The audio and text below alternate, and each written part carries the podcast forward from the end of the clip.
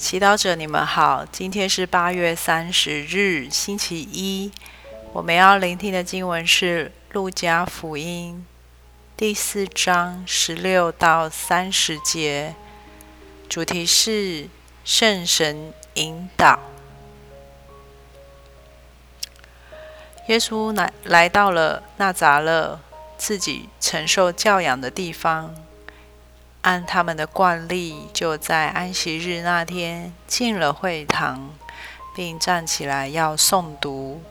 有人把伊撒伊亚先知书递给他，他遂展开书卷，找到了一处，上边写说：“上主的神临于我身上，因为他给我付了油，派遣我。”向贫穷人传报喜讯，向俘虏宣告释放，向盲者宣告复明，使受压迫者获得自由，宣布上主恩慈之年。他把书卷卷起来，交给示意，就坐下了。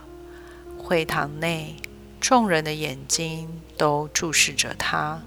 他便开始对他们说：“你们刚才听过的这段圣经，今天应验了。”众人都称赞他，惊奇他口中所说的动听的话，并且说：“这不是若瑟的儿子吗？”他回答他们说：“你们必定要对我说这句俗语。”医生医治你自己吧。我们听说你在格法翁所行的一切，也在你的家乡这里行吧。他又说：“我实在告诉你们，没有一个先知在本乡受悦纳的。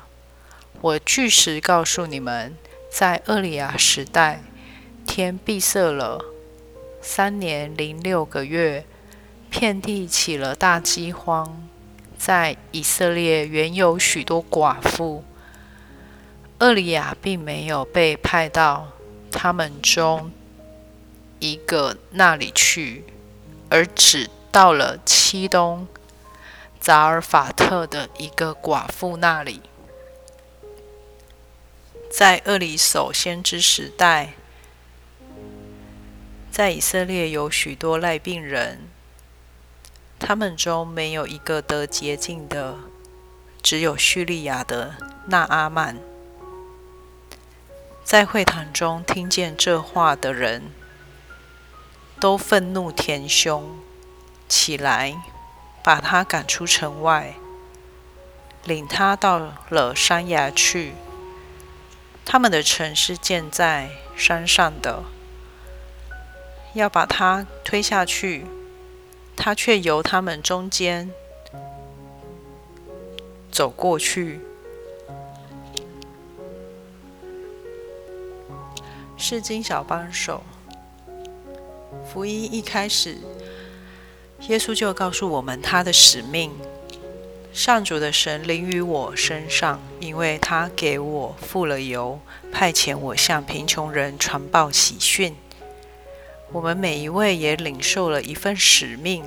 我们拥有生命，也拥有信仰，不只是为自为了自己的好处，而是被派遣去与他人分享这珍贵的礼物。很多时候，唯一阻挡我们活出自己的使命，是我们对自己缺乏信心。我们渴望生命的圆满。但答案不在于提升生活的品质，而是提升自己与天主连结的品质。这样使命不会变成负担，而是喜乐的来源。使命的根本就是圣神与人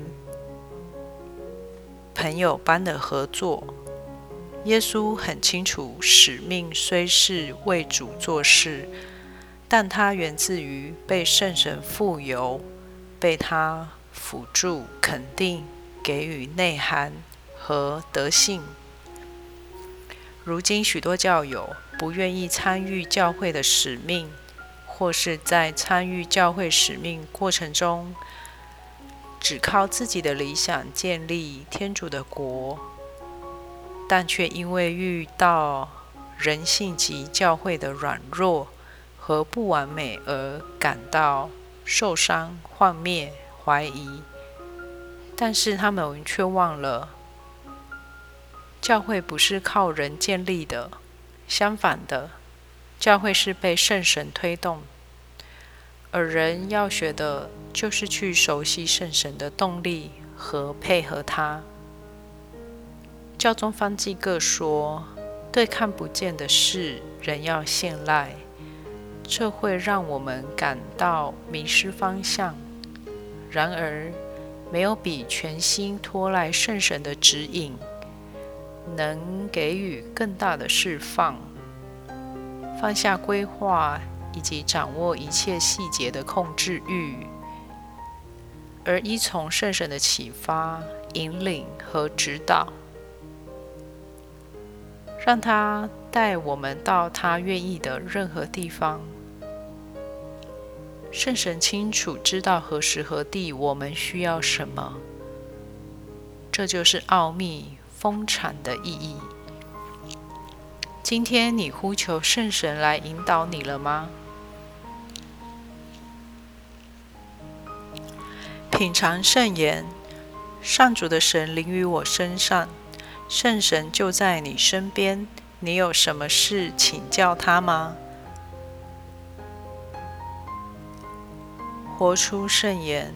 在做每一个决定或判断前，花点时间祈祷，让圣神陪伴你，冷静分辨。